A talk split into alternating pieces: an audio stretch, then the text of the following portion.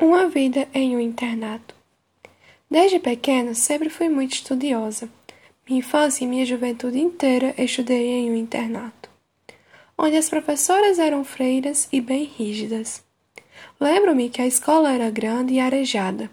As salas de aula eram enormes e haviam muitas janelas. Naquela época não havia internet, celular, computador ou qualquer tipo de tecnologia. Mas em compensação, as nossas carteiras eram em dupla, o que fazia a fofoca tomar de conta. Os nossos dormitórios eram divididos pelas idades de cada menina. As camas eram lado a lado. Os que as separavam uma das outras eram uma mesinha de canto, onde guardávamos nossas roupas e objetos. Quando fazíamos alguma travessura ou não respeitávamos as professoras, elas nos colocavam de castigo em cima de uma escada com vários livros debaixo dos braços.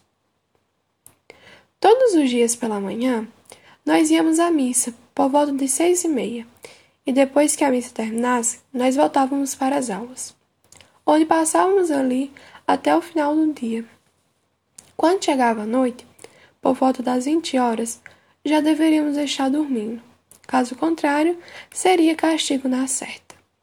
Lembro-me que uma das vezes Fiz uma travessura juntamente com minhas amigas, onde fomos à dispensa fora do horário, o que era proibido. Nós fomos pegar alguns doces para comermos. O que a gente não esperava era que a diretora, que também era freira, iria estar acordada, e acabou nos flagrando. E o castigo dessa vez foi ainda mais pesado. Tivemos, tivemos que limpar o banheiro e varrer o quarto pela semana inteira.